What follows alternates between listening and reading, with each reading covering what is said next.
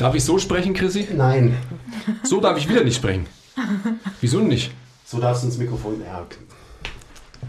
Mach doch, was du willst. Ja, aber schau mal, ich meine, ich bin halt kein Sitzriese, so wie du, oder halt generell. Ich auch nicht. Also was soll ich machen? Ich bin auch kein Sitzriese. Ich bin einfach nur ein Riese. Ja, genau. Du hast ja eigentlich auch wirklich kurze Beine. Und einen lang, ja doch, du bist schon ein Sitzriese, hast einen So längeren ein Oberkörper in der Scheiß. Relation als äh, zu deinem Unterkörper. Stimmt schon eigentlich. Und damit herzlich willkommen zum MTMT Podcast, Folge Nummer, das weiß der Basti. Wir haben heute zwei Gäste, die Vanessa und den Stefan. Herzlich willkommen, wir freuen uns sehr. Danke. Dankeschön, ja. Und den Christopher haben wir auch noch dabei. Ja, hallo, ich bin auch hier. Ja, ihr seid gestern angekommen. Ähm, vielen Dank für euren Besuch. Das ist ja doch eine Meile, hierher zu kommen. Jetzt muss ich echt mal mein Mikrofon wieder attestieren, weil sonst kriege ich doch geschimpft. Ähm, war die Fahrt okay? Ja, easy. Wir sind es mittlerweile ja gewöhnt, durch die halbe Welt zu gurken. Hm. Wobei mir, das war jetzt relativ nah für uns. Ja. Es ist ja auch hier im Süden einfach weiterhin, oder? Das ist ja kein Problem. Ja. Ja, Ja, genau. Schnell auf der Autobahn und dann Zack. geht schon. Ja. Ähm, wollt ihr euch noch mal kurz vorstellen? Also ich glaube, äh, genügend Leute kennen euch schon, aber trotzdem. Ja, ganz kurz. Ähm, ja, ich bin die Vanessa, ich bin 28, bin studierte Sportwissenschaftlerin, befinde mich in Ausbildung zur Sportphysiotherapeutin und ja zur, zum Powerlifting-Coach. Ähm, ich arbeite beim Stefan, äh, mit dem Stefan zusammen in der Physiotherapiepraxis, ähm, bin aber hauptberuflich sonst noch Dozentin für ja, Kraft, und Athletik. Genau. Und mach, betreibe Powerlifting als Hauptsportart. Ja, ich bin der Stefan. Äh, wie Vanessa schon gesagt hat, ich habe eine Physiotherapiepraxis, bin Physiotherapeut ähm, und befinde mich so in den letzten Zügen meines Master of Science in der Sportphysiotherapie. Ja, äh, bin mit der Vanessa zusammen im Powerlifting aktiv. Wir haben zusammen noch eine zweite Firma, die Sport Science School, die quasi online Trainingspläne und online Konsultationen sowie Online-Therapien anbietet. Ja, und ich glaube, das ist so alles, was man zu mir sagen kann. Mehr oder weniger. Ja, mehr oder weniger. Vergesst nie, lasst immer 5 Grad sein. Will ich mich überhaupt verändern? Stillstand ist der Tod. Ehrliche Arbeit für echte Ergebnisse. Ah, I love it. Love your process. Keep the power inside. Always. Always. Also, wir, wir sind ja schon seit gestern hier. Heute ist Heavy Saturday. Wir haben auch zusammen trainiert gerade. Ähm, gestern hatten wir so eine kleine Fragerunde schon. Also, wir haben euch einfach mal da so hingesetzt und euch dann mit ein paar Fragen gelöchert. Das war echt eine coole Runde. Ich glaube, da haben wir auch so eineinhalb, zwei Stunden schon gequatscht über alles Mögliche. Und äh, also das, was wir besprochen haben, das findet ihr auch in unserem Skill-Meeting, by the way. Da wird es zwei Folgen geben. Kleiner Plug. Und da würde ich gerne so ein bisschen anknüpfen, weil gerade so das Thema Physiotherapie und wo sich die Physiotherapie hin entwickeln muss, ähm, ist, glaube ich, sehr interessant, weil wir darüber auch noch nicht so viel geredet haben auf unserem Podcast. Also wo muss sich denn die Physiotherapie hin entwickeln? Beziehungsweise, wenn ich zwischenfragen darf, wo steht sie denn jetzt? Und warum muss sie sich weiterentwickeln? Also die Physiotherapie muss sich meiner Meinung nach in zwei Richtungen entwickeln. Und zwar weg von passiven Therapien hin zu aktiven Therapien und dann weg von, sag ich mal, so Eminenzmeinungen mehr zu evidenzbasierten Therapien, also quasi weg von Therapiekonzepten, die jeglicher Evidenz entbehren, hin zu evidenzorientierter Physiotherapie, die möglichst aktiv gestaltet werden sollte, sofern das natürlich möglich ist. Ähm, bei manchen Krankheitsbildern geht es natürlich schwierig, aber äh, die muss zunehmend aktiver werden, um die Patienten aus so, einer Ab aus so einem Abhängigkeitsverhältnis im Prinzip rauszuholen und in so ein Selbstwirksamkeitssetting reinzuführen, dass die Physiotherapie oder auch Physiotherapeuten den Patienten immer mehr Selbstwirksamkeit und auch Selbstverantwortung zusprechen kann. Selbstwirksamkeit hast du jetzt dreimal gesagt. Das ist auch genau das, was wir immer wieder dick anmarkern und unterstreichen etc. Ist es eine Thematik, die in irgendeiner Form in einer Physioausbildung geschult wird? Nein, Also einfach Also- kategorisch nein. nein. Es gibt sogar, also natürlich ist es immer vom Lehrer abhängig oder von den Dozenten an irgendwelchen Schulen. Es gibt immer noch Physiotherapie-Lehrer oder Dozenten, die solche Sachen sagen wie O-Ton, Zitat, äh, der Physiotherapeut muss für den Patient quasi unentbehrlich werden, was meiner Meinung nach genau das Gegenteil von dem ist, was der Physiotherapeut sein sollte, mhm. weil im absoluten Idealfall generiere ich ein Verhältnis, in dem der Patient, je länger er bei mir ist, immer weniger auf mich angewiesen ist. Weil der soll ja selber Verantwortung übernehmen können und selber wissen, was er zu tun hat und mich im Prinzip nur noch braucht, wenn er an irgendeinem Punkt nicht weiterkommt, äh, wo es dann vielleicht um was ganz anderes plötzlich geht, wo die Lösung vielleicht auch eine andere sein muss, aber im Prinzip muss die Physiotherapie sich dahingehend entwickeln, die Leute selbstständiger zu machen, also die, die Patienten selbstständiger zu machen. Das ist ja auch ein, man muss es ja auch von der Seite sehen, das ist vielen auch nicht bewusst. Patienten sind ja nicht Kundschaft der Physiotherapeuten. Eigentlich ist der Kunde, der die Leistung für die Physiotherapie bezahlt, die Krankenkasse. Mhm. Das heißt, der Patient steht so ein bisschen dazwischen. Das heißt, meine, die Krankenkasse vom Patient bezahlt den Physiotherapeut dafür, dass der Physiotherapeut alles Mögliche leistet, um den Patient so schnell wie möglich wieder leistungsfähig, schmerzfrei äh, und gesund zu bekommen, was auch immer gesund heißen mag für manche Menschen. Das bedeutet aber auch, dass Physiotherapeuten in dem Sinn ja keine Prostituierten darstellen für einen Patient und der Patient sagt, ach, jetzt hätte ich heute gerne mal eine Massage und dann sagt der Physiotherapeut, ach, ja, natürlich. Aber das ist das System, in dem wir uns oft befinden. Aber wenn, wie du jetzt gerade schön detailliert erklärst, weil der Zusammenhang ist, glaube ich, nicht, nicht allen bewusst, dass es genau so ist. Also wer mit wem quasi wirklich einen Vertrag, ein Verhältnis hat eigentlich. Es müsste doch ein viel größeres Anliegen sein von den Krankenkassen, dass das Curriculum, Curriculum, da haben wir gestern schon drüber gesprochen, also sprich die Ausbildung und auch so die, die wegweisende Ausführung des Berufs Physiotherapie, wie so andere, äh, viele andere heile Berufe auch, eben dahingehend verbessert wird, dass wirklich zielführend, also sprich gesundheitsbringend oder bringender gearbeitet wird. Ja, ähm, das Problem ist, da sind so viele Hürden noch zu überwinden, weil es gibt ja, die Krankenkassen sagen zum Beispiel, wir unterstützen nur stellenweise evidenzbasierte äh, Heilmittelleistungen. Und dann gibt es dann gibt's Krankenkassen, die bezahlen Homöopathie. Und dann denke ich mir, okay, das passt ja nicht zusammen. Dann sagt die Krankenkasse, Heilpraktiker bezahle ich nicht, was ich gut finde.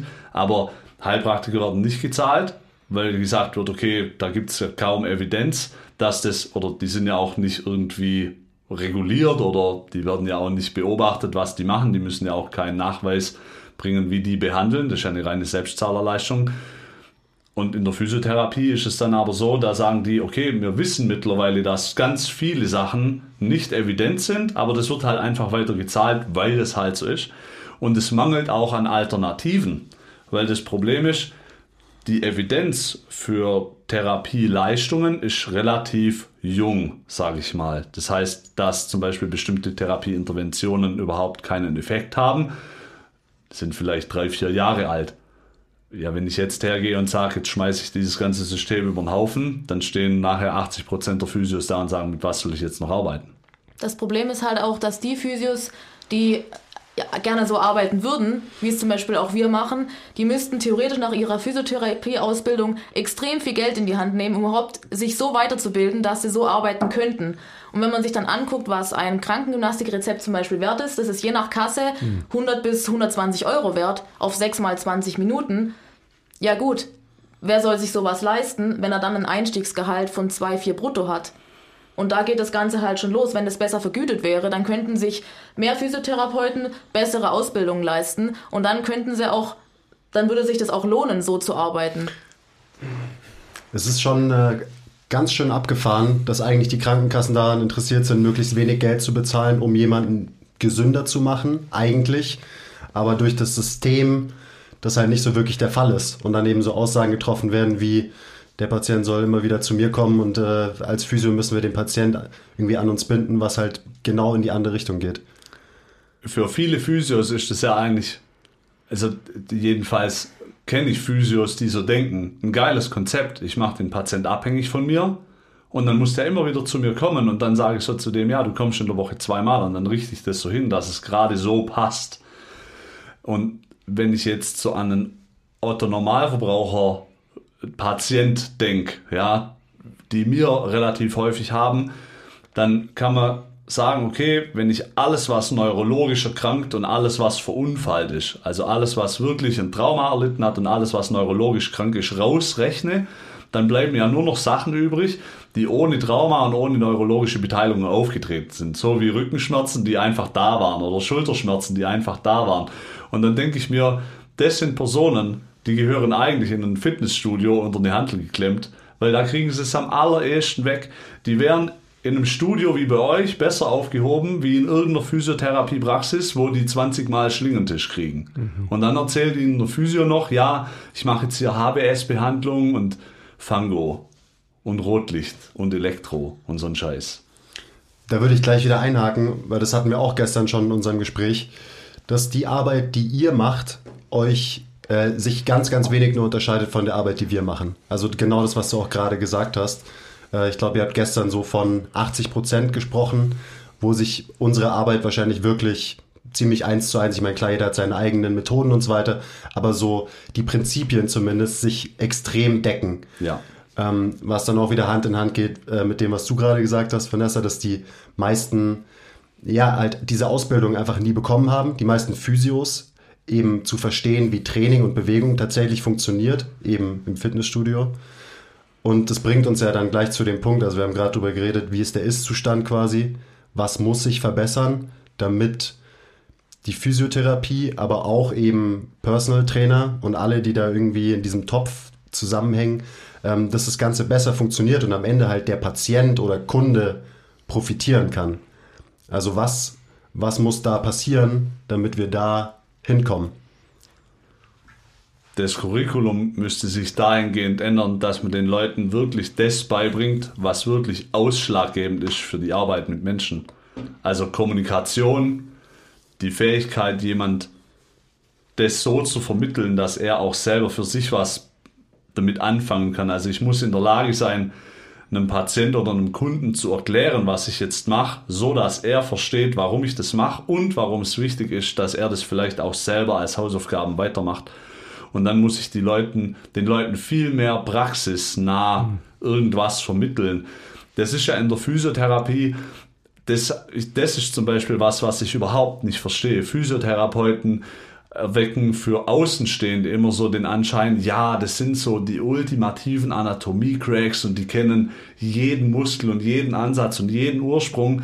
Und das ist das Letzte, was ein Physiotherapeut eigentlich braucht, weil das überhaupt gar keine Rolle spielt. Wen Interessierten, wenn, wo der Flexor hallucis longus ansetzt und, und was der macht, der macht alleine erstens mal gar nichts. Das ist mal Nummer eins. Und Nummer zwei ist, für die Funktion, die dieser Patient oder dieser Klient nachher haben muss, ist dieser eine Muskel sowieso wahrscheinlich ultra irrelevant. Da geht es ja darum, wie bette ich das in irgendeine Trainingsübung ein oder in irgendeinen Reha-Prozess, der nachher sinnig und stimmig ist. Und dann habe ich nachher Physiotherapeuten, die können irgendwie 200 Muskelansätze in- und auswendig, aber können keinem irgendwie eine Kniebeuge beibringen. Die können nicht mal selber eine Kniebeuge. Und dann habe ich nachher jemand, der kann dir sagen, der sagt dir anatomisch alles von der Wirbelsäule, aber deine Rückenbeschwerden kriegt er trotzdem nicht weg. ja. ja. Oh es ist halt auch meiner Meinung nach ein Riesenproblem, dass das Sportstudium und die Physiotherapieausbildung so weit voneinander entkoppelt ist, dass Sportwissenschaftler, die von mir aus einen Bachelor oder Master haben, dass die super schwierig haben, nochmal drei Jahre eine Ausbildung dran zu hängen, ja, und, und effektiv nachher eigentlich nur diesen physiotherapeutischen Anteil lernen müssen. Und genauso, dass Physiotherapeuten in der Ausbildung so wenig Trainingswissenschaft haben, ja, dass eigentlich dieser dieser zwei Berufe wären eigentlich zusammen vereint ein super Beruf, der dem Patienten super weiterhelfen könnte, aber es wird für beide Seiten extrem schwierig, beides zu kombinieren, wenn man nicht ewig Zeit hat und ewig Geld ausgeben kann oder muss. das ist ja auch was, was wir gestern schon gesagt hatten. Es gibt ja in der Physiotherapie im Gegensatz zu manchen Sportstudiengängen überhaupt keine Hürde. Da sage ich, ich brauche eine mittlere Reife und dann kann ich Physiotherapeut werden. Egal wie ich bin, ja, oder was für ein Background ich habe. Ich glaube, es gibt eine Physiotherapieschule, da muss ich, wenn ich da aufgenommen werden will, muss ich bei einem Halbmarathon mitlaufen. Und wenn ich den nicht, wenn ich nicht durchs Ziel komme, dann habe ich keinen Platz an der Schule, was ich persönlich ultra geil finde. Das würde ich noch an viel härtere äh, Sachen knüpfen, da würde ich zu den Leuten sagen, wenn du keine Ahnung, ein BMI von 35 hast, aber nicht Hardcore Bodybuilder bist, dann hast du hier nichts verloren. Also das, wie kann das funktionieren? Und was Vanessa auch gerade gesagt hat, eigentlich, und was ihr auch vorher gesagt habt, eigentlich unterscheidet sich die Arbeit gar nicht groß. Und das Schlimme ist, dann haben wir Physiotherapeuten, die sind nicht in der Lage, Kreuzbandpatienten wieder so hinzukriegen, weil sie sich A nicht trauen, die mit Trainingsinterventionen überhaupt zu belasten, aber das liegt daran, dass sie selber nicht überhaupt nicht trainieren und von Trainingsbelastung überhaupt keine Ahnung haben. Und dann hätte ich Berufe, die wären super in der Lage dazu, Patienten nach sowas wieder zurück zu maximaler Leistungsfähigkeit oder sogar darüber hinaus mhm. zu bringen, aber die dürfen das Klientel dann nicht irgendwie behandeln. Dabei wären manche Kreuzbandleute nach so der Akutphase, wo der Physiotherapeut sagt, okay, ich behandle die drei Wochen, guck, dass die die Schwellung rauskriegen und vielleicht äh, eine einigermaßen Range of Motion kriegen, kriegt, gebt denen online oder quasi Hausaufgaben mit, wo die sagen, das, das können die selber machen, da brauchen die mich gar nicht dazu. Und dann schicke ich die ins Gym und dann sage ich, ab jetzt kriegst du hier Strength and Conditioning Coach und dann macht er mit dir ein Recht. Weil ich habe einen Typ, der hat sich, ich habe einen Patient, der hat sich das Kreuzband abgerissen und das Außenband und das läuft nur online. Ich habe den gar nicht angefasst. Der sitzt irgendwo, was weiß ich, 400 Kilometer von uns weg und die Behandlung läuft super geil, weil ich zu dem sage, du machst das und das und dann macht er das und es funktioniert und zeitlich gesehen ist der die Entwicklung von diesem Reha-Prozess gleich, wie wenn der in der Praxis wäre. Wahrscheinlich läuft sogar deswegen so gut, weil er halt alles alleine machen muss ja. und das gar nicht anders geht, als eben, ja, er muss, äh, er muss grinden, genauso wie jeder, der hier zum Training kommt. Äh, seinen Scheiß selber machen muss. Das ist das Gute. Bei uns erwartet niemand, dass wir irgendwie, weiß ich nicht, manuell irgendwas machen. Also äh, irgendwie einmal im Jahr fragt irgendjemand, ob ich ihn dehnen kann, dann sage ich nein und das war's dann. das müssen die Leute selber machen. Eben die 80 Prozent, ähm, die ihr auch mit den Leuten trainiert. Das würde mich nochmal kurz interessieren. Also auch, ihr habt es gestern schon gesagt, wie denn so eine typische Behandlung bei euch abläuft, weil eure Physiopraxis ist ja im gleichen Gebäude mit einem Fitnessstudio. Also wie so jetzt im Durchschnitt, wie läuft es, wenn jemand zu euch kommt? Und wie viel Zeit verbringt ihr dann eben ähm, auf der Behandlungsbank versus auf dem ähm, Trainingsfloor? Also beim, ich kann jetzt da für mich sprechen, für die Kollegen wird es sch schwierig, dass ich da eine Aussage treffe, wobei ich natürlich weiß, dass die genauso arbeiten, weil ich sehe die ja ständig auch im Fitnessstudio. Aber im Prinzip ist es so, wenn zu mir jetzt jemand kommt und der hat jetzt eben eine Verletzung, egal ob das jetzt Trauma oder Überlastung oder irgendwas ist, dann versuche ich erstmal zu gucken, was ist die Ursache dafür, dass das sich überhaupt entwickelt hat. Klar, wenn jemand im Fußball umgegrätscht wird und sich das Kreuzband abreißt, dann weiß ich, an der Ursache kann ich nichts mehr machen, das ist ja schon passiert. Aber jetzt gibt es ja auch vielleicht Überlastungssymptomatiken, die durch falsche Technik, durch ungeschicktes Programming oder durch was auch immer auftreten. Und dann wird quasi eine Bestandsanalyse gemacht, was ist die Ursache fürs Problem.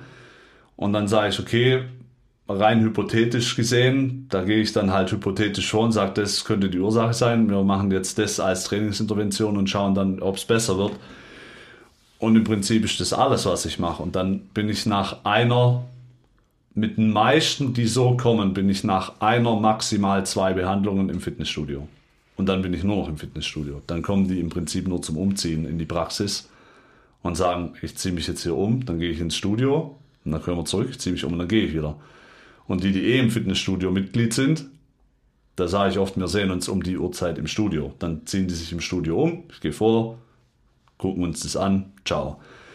Da mache ich natürlich auch ganz gern immer eins, da wird das ist dann mit der Frequenz von den Rezepten manchmal schwierig, weil jetzt, was soll von Montag auf Mittwoch passieren? Jetzt hat jemand eine Frequenz von zweimal pro Woche und dann sage ich, das Problem, das du hast, lässt sich aber am allerbesten mit Training lösen. Da kann ich jetzt natürlich drauf rummassieren. Dann sagst du mir, je ist ein Tag besser geworden, aber das Problem ist ja, die Ursache ist ja nicht weg. Dann sage ich, dass du mir jetzt aber eine adäquate Aussage treffen kannst, ob das, was wir machen, überhaupt funktioniert. Da wird bis Mittwoch ja nichts passiert sein. Dann sage ich zu den Leuten, wir sehen uns vielleicht einmal jede Woche oder wenn es sogar noch besser läuft und du machst es selber einmal alle zwei Wochen. Dann kann ich das nämlich auch viel weiter ziehen. Und es wird ja für die Krankenkassen sogar auch noch interessanter, weil ich hatte schon Patienten, die waren von einem Sechser-Rezept zweimal da. Und dann rechne ich ja nicht sechsmal ab, sondern nur zweimal. Dann hat die Krankenkasse Geld gespart und sagte, hey, voll geil, der hat mich gar nicht so viel Geld gekostet und jetzt ist der wieder fit. Und ich muss den nicht sehen und das ist ja vertane Zeit. Dann kommt einer zu der Türe rein und sagt, hat sich nichts verändert, aber ich habe es auch nicht machen können. Und dann muss ich den Leuten erklären, die Intervention, die du machst oder das Training, das du machst, das braucht so und so viel Zeit, dass du überhaupt mal eine Veränderung feststellen kannst. Es kommt ja auch nicht jemand hier zur Tür rein und sagt, heute nehme ich eine Handel in die Hand und morgen habe ich drei Zentimeter mehr Bizepsumfang. Also er hätte schon immer gern jedes Mal, aber es hat noch nie funktioniert. Ja, Probier's mal noch. man darf die Hoffnung nicht aufgeben. Ach ja, Mai, es ist, wir hatten es ja gestern schon, das ist so echt das ewige Thema, oder? Also so, ich habe euch ja gestern auch gefragt, was sind so die Skills oder so die, ja, die grundsätzlichen Einstellungen, Fähigkeiten, vielleicht auch Werte, die ein guter Therapeut mitbringen muss.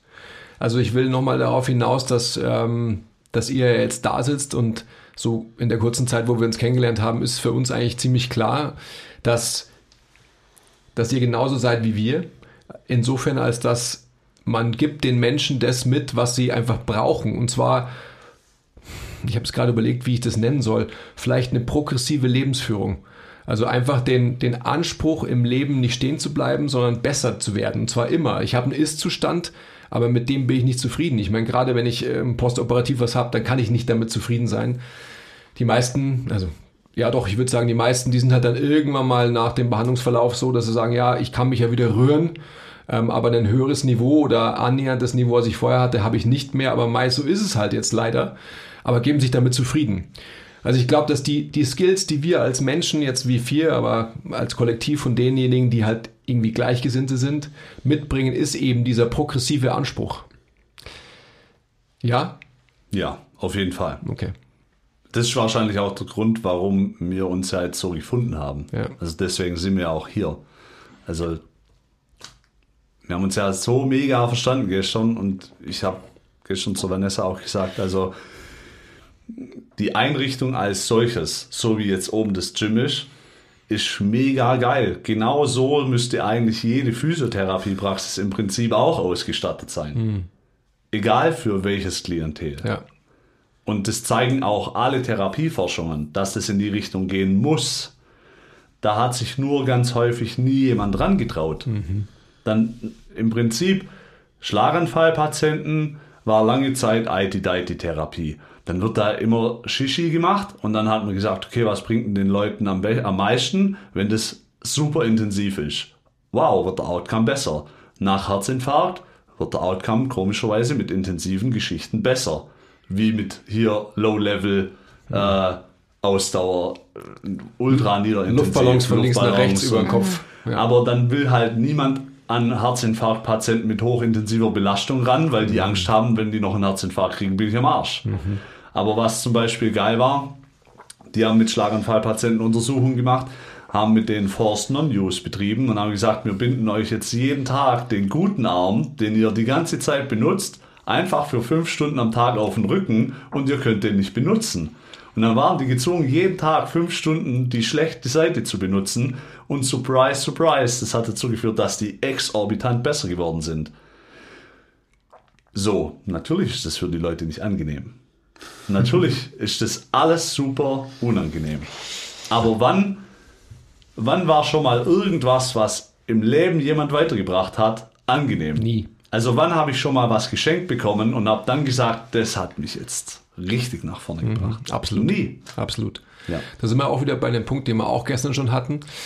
Ähm, also wir sagen immer, die Leute, die zu uns kommen, die sich bei uns bewerben, ob jetzt ein Praktikant oder auch ein potenzieller Coach, das Erste, was wir machen mit denen, also wir setzen uns natürlich hin und unterhalten uns mit denen und äh, schauen einfach mal, wie, wie versteht man sich so, beschnuppert sich. Und dann geht man halt ans Eisen. Also das ist das Erste quasi, was wir im, im Assessment ob eines neuen Mitarbeiters machen und schauen dann einfach mal, Eben, ich habe es gestern erzählt von dem ähm, Seminar, wo ich da war, trainieren Sie selber auch. Also trainiert derjenige, weil wenn er nicht trainiert, dann hat er hier nichts verloren. Und kann der was? Ja, und, ja. und kann der auch was? Mhm. Also wie bewegt er sich? Und dann auch die Frage eben, sollte nicht die Physiotherapie sich auch dahin entwickeln, dass jeder Therapeut trainieren muss? Also gerade das Thema hatten wir auch gestern, Back to Sports. Also wenn ich einen Athleten vor mir habe und selber, äh, also jetzt nehmen wir mal einen Powerlifter und ich soll einen Powerlifter betreuen. Ähm, also ein Powerlifter wird niemals zu einem sorry, Physiolauch gehen, der letztendlich halt, wo ganz klar ist, dass der noch nie eine Kniebeuge mit über 5 ähm, Kilo gemacht hat. Definitiv. Und es impliziert halt auch, dass sich jemand, der sich in dem Bereich bewegt, auch wirklich eigeninitiativ um seine eigene Fachkompetenz kümmern muss. Weil in der Ausbildung kriegt man das nicht gelehrt. Ganz genau so Im ist Sportstudium hat man nie eine Langhantel in der Hand gehabt. Ja, man ist vielleicht mal ein bisschen laufen gegangen. Also Langhantel, je nachdem, in welcher Uni man studiert hat. In der Physiotherapie hat man auch keine Langhantel in der Hand. Das heißt, wenn jemand schon was kann, dann weißt du auf jeden Fall, der hat sich aus eigenem Interesse, ja, da schon mal weitergebildet einfach. Und das ist halt auch genau das. Ich meine, wer geht zum Ernährungsberater, der übergewichtig ist? Das heißt, die Patienten suchen sich automatisch die Therapeuten, die das ausstrahlen, was sie haben wollen. Absolut. Ich kann mich noch erinnern, also gerade in die Kerbe schlagend, also meine, meine Studienzeit, ich habe noch Diplom-Sportwissenschaften hier in München studieren können, was vielleicht so inhaltlich vom Sport her noch ein bisschen intensiver war als das, was du zum Beispiel mitbekommen hast. Ich musste keinen Sport machen im Sportstudium. Also ich musste tatsächlich jede Sportart aber. aktiv absolvieren, also wirklich jede, was ich gut fand.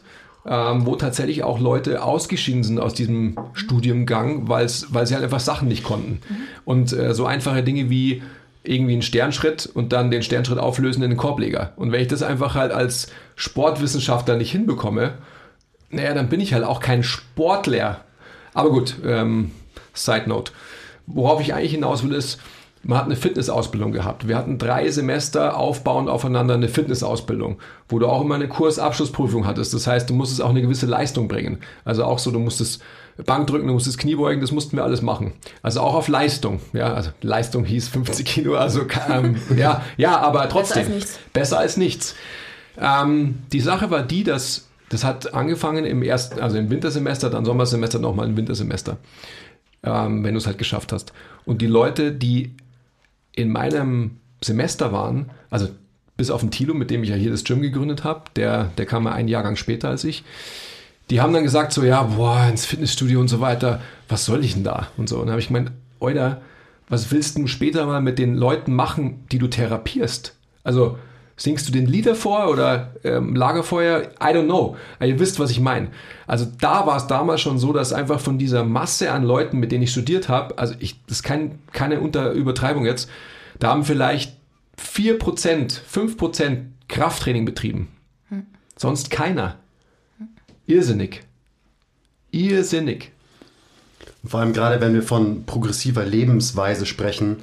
Also, du musstest Leistungen erbringen im Sportstudium, du musstest dich auf diese Tests vorbereiten, du musstest dafür trainieren. Das heißt, du hast allein dadurch schon gelernt, wie Training funktioniert und wie man besser wird und so weiter. Und das ist auch so ein, so ein Skill, da haben wir auch gestern drüber geredet, ich sag's, sag's zum tausendsten Mal, dass man eben so die Belastungsnormative und was es eben bedeutet, irgendwie progressiv zu trainieren, dass man das am eigenen Leib erfahren muss, weil sonst kannst du es nicht lernen. Das kannst du, da kannst du von mir aus auch die ganzen geilen Bücher von den ganzen alten Russen lesen und so weiter. Wenn du es selber nicht gemacht hast, dann hast du immer noch keine Ahnung.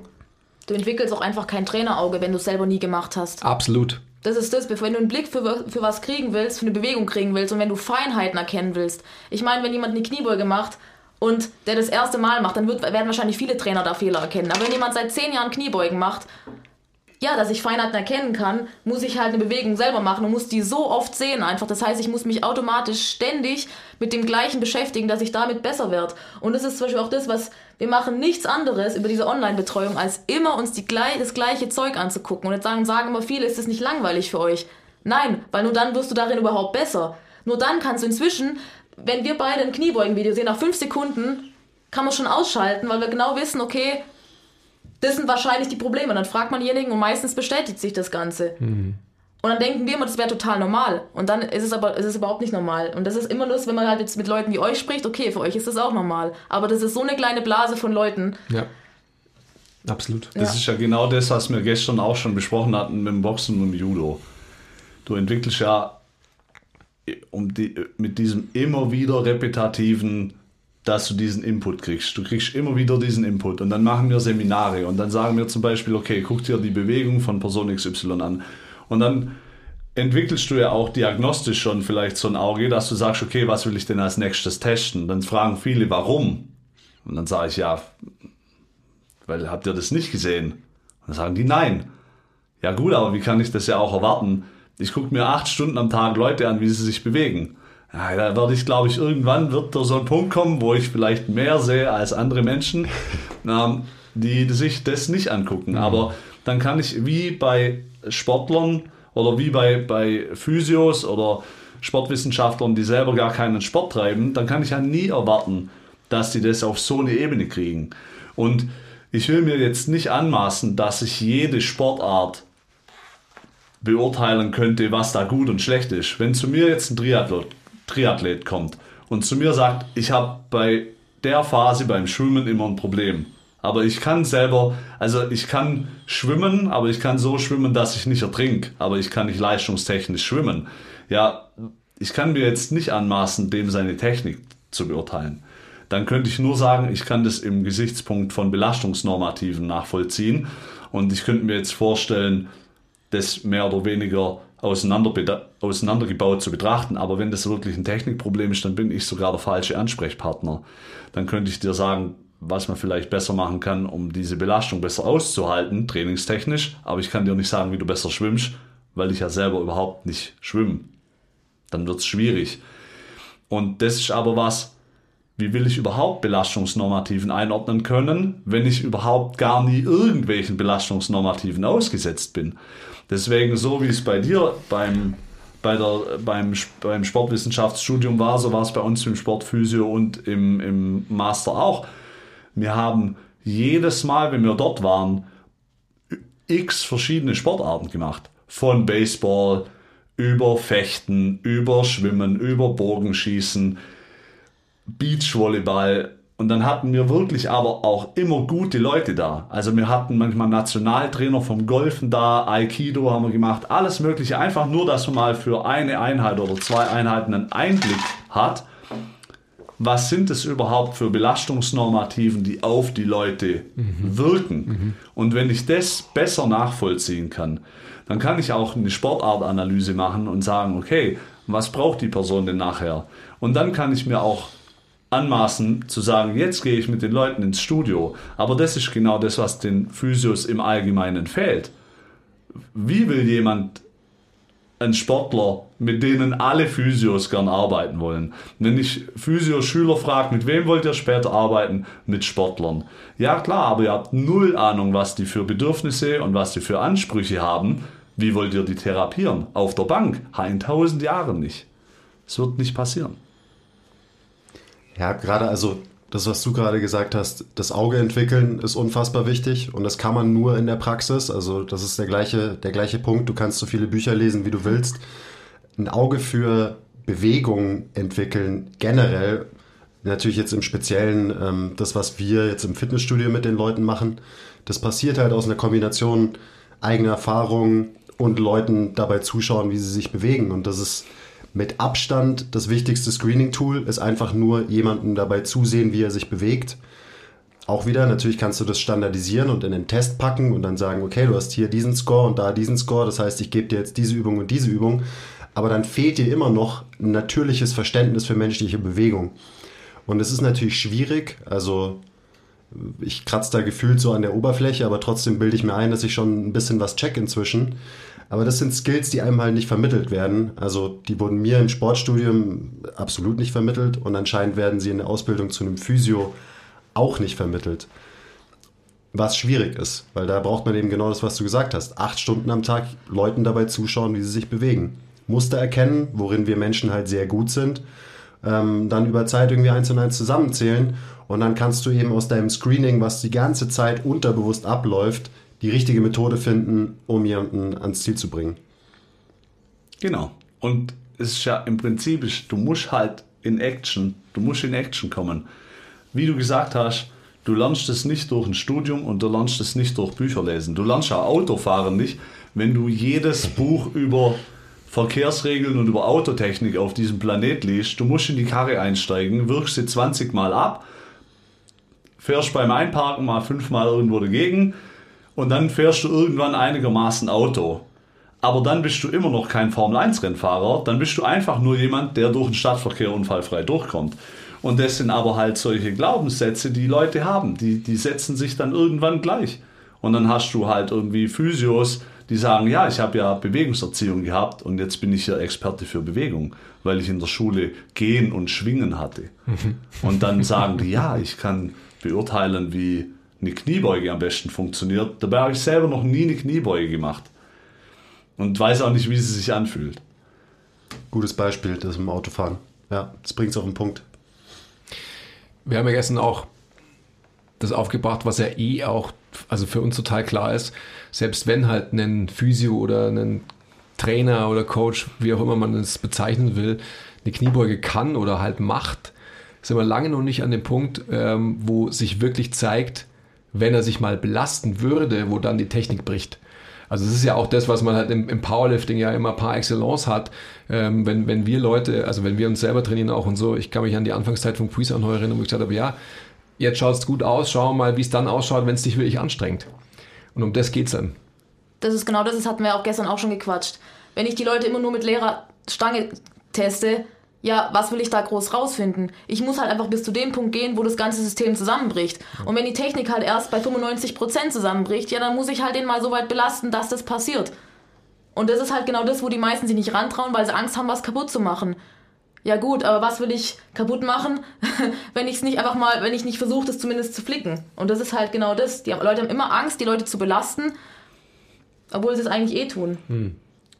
Und da gebe ich der Physiotherapie, vor allem auch solchen Ausbildungskonzepten wie der manuellen Therapie, so ein, die haben da schon auch einen Schuldanteil. Was auch bei den Leuten im Gehirn für, also was beim Patienten im Gehirn für ein Bild, für ein Selbstbild ge, gebaut wird, ja, durch irgendwelche Aussagen und vor allem auch was Therapeuten für ein Bild von anderen Menschen und stellenweise auch von sich selber haben, was komplett schizophren ist.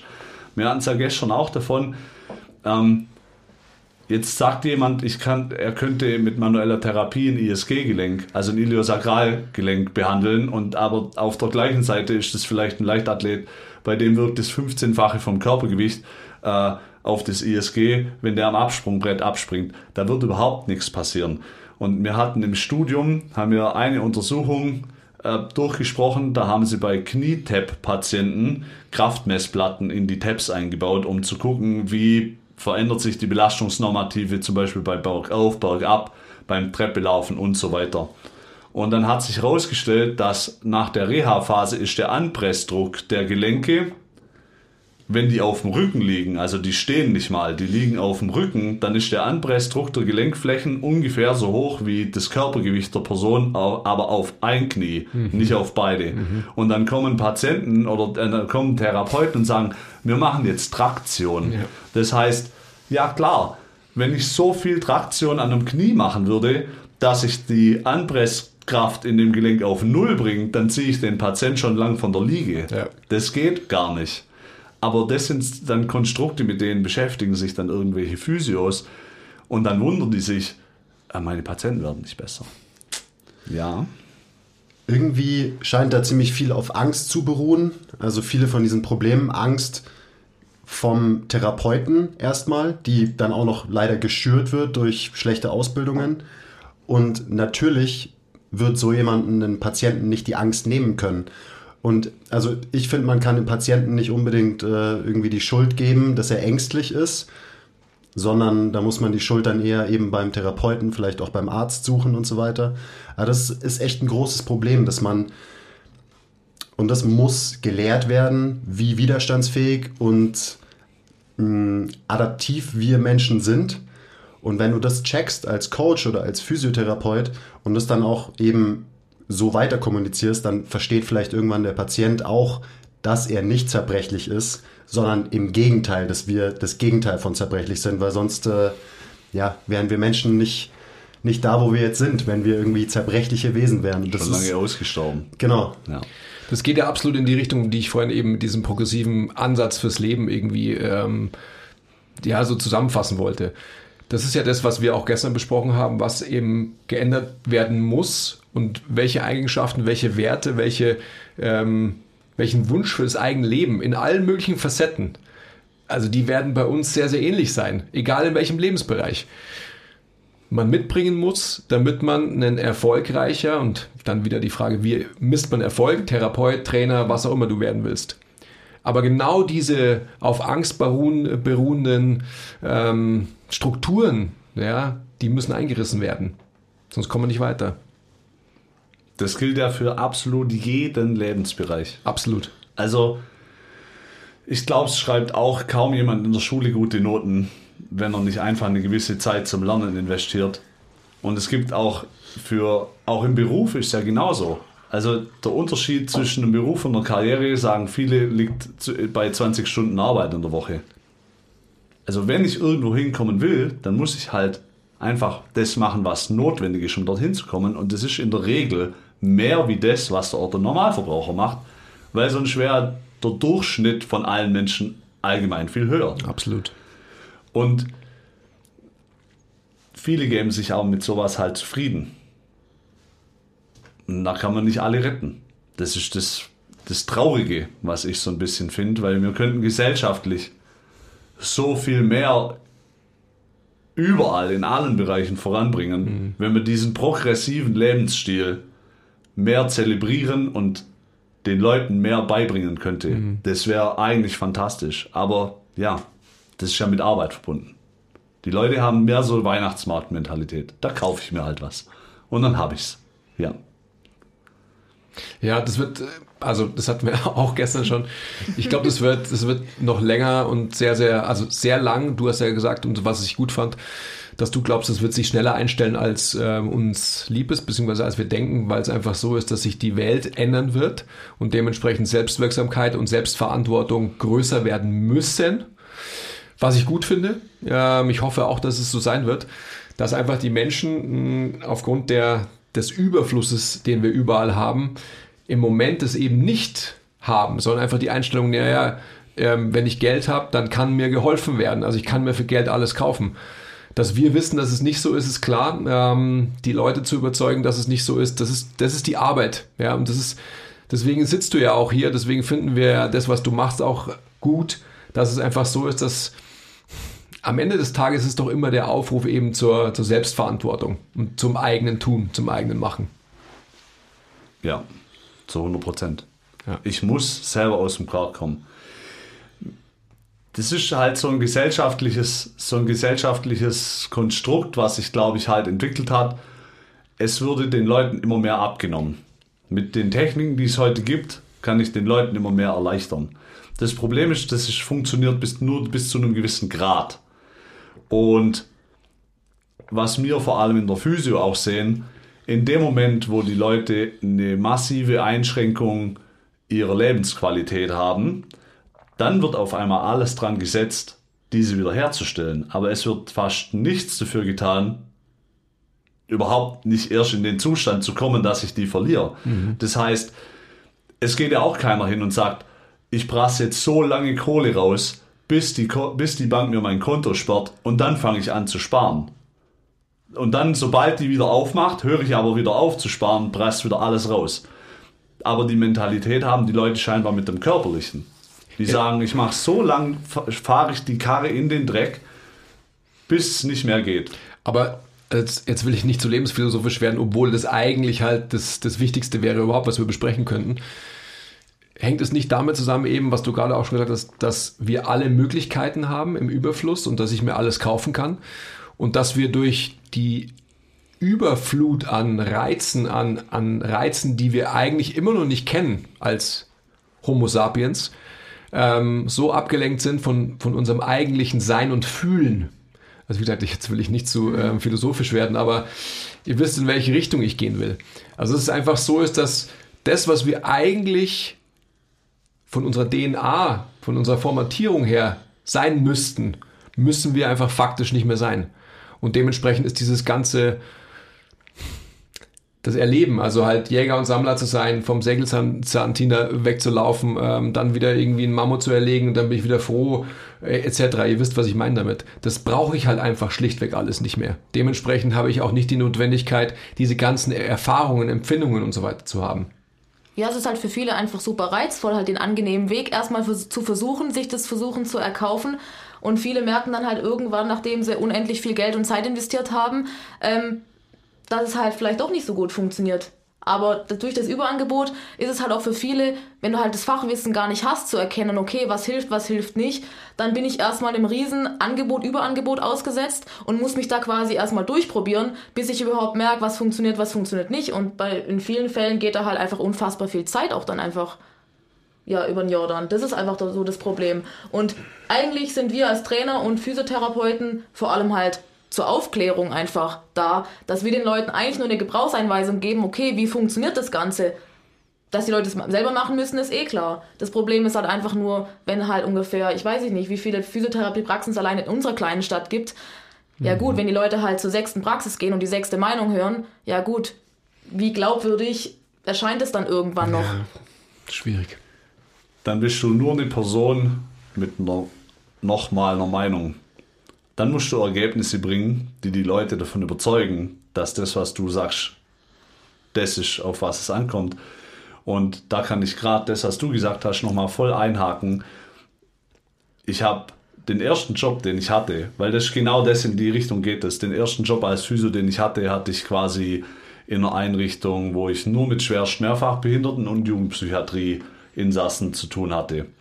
Und in der Jugendpsychiatrie war es so, die meisten, die in der Jugendpsychiatrie waren, waren in jungen Jahren schon mit 14 in der Jugendpsychiatrie mit Depressionen, aber nicht deswegen, weil die zu viel Stress hatten, sondern weil die zu weh, die haben einfach nichts gemacht. Und das ist genau das, wir leben, da plätschert das Leben so vor sich hin und die Leute machen eigentlich nichts. Hm. Die sind nicht, also wie soll ich das am besten ausdrücken. Ich glaube, ihr wisst, was ich meine, auch wenn ich das jetzt nicht so gut in Worte fassen kann.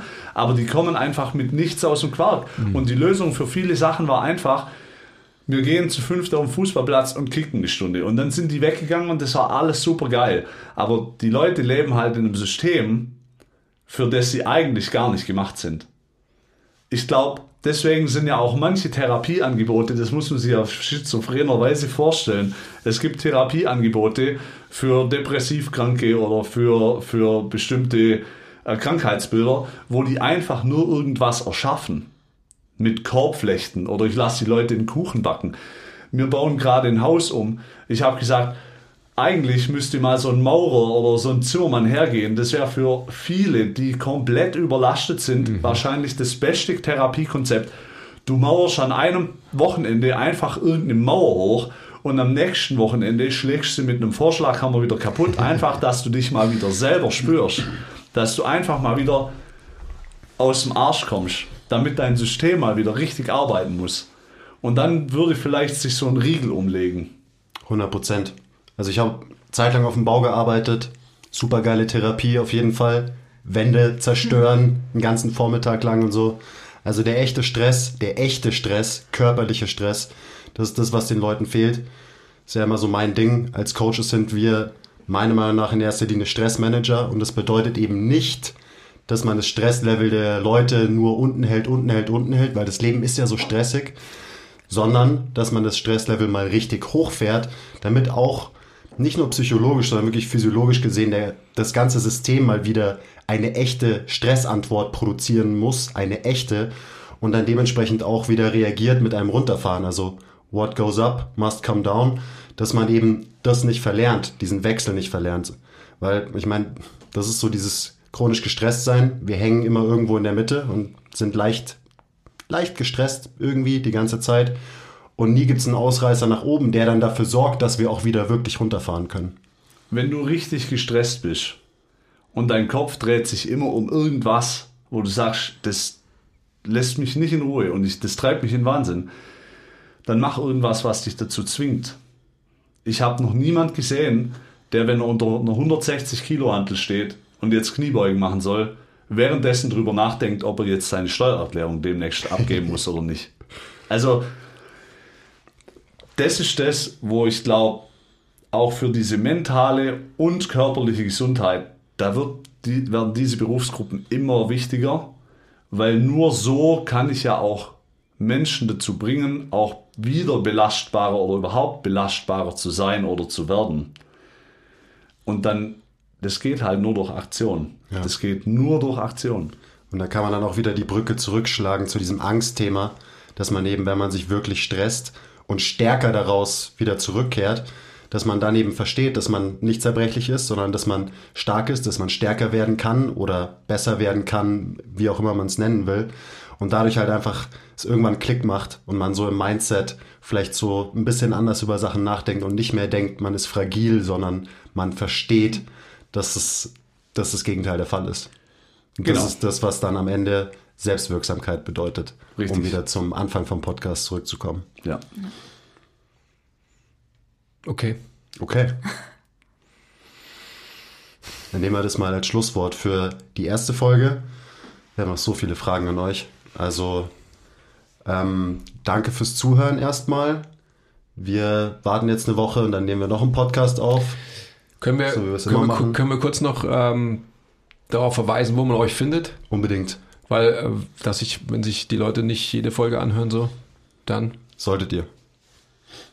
Ja, wo findet man uns? Ähm, einerseits ähm, ja, auf Social Media logischerweise findet man uns. Ähm, Stefan the Physio, Kursli-91, nein. Ähm, ansonsten findet man uns über unsere Physiotherapiepraxis logischerweise, ähm, Best Physis Physiotherapie in Albstadt. Und online findet man uns unter der Sport Science School, das heißt www.sportscienceschool.de. Verlinken wir das da unten in Das den tun wir alles hier unten rein. ja, okay. Oder da oben oder wo es halt reingehört. Danke, Basti. Also Praxis in Albstadt, Ebingen, so in der Mitte zwischen Bodensee und Stuttgart circa. Und weil immer mehr Leute auch dann, so ist auch die Sport Science School entstanden, weil immer mehr Leute gesagt haben, wir haben bei uns im Umkreis keine Physios, die das leisten können. Äh, online Sport Science School. Ja, Sehr gut. Perfekt. Gut, dann ähm, setzen wir uns in einer Woche wieder zusammen hier, oder? Mhm, machen wir. Schön, dass ihr dann auch wieder bereit seid, hierher zu fahren. Okay. Kein Problem. Ja. Danke für eure Aufmerksamkeit. Bis zum nächsten Mal. Bye. Ciao. Okay.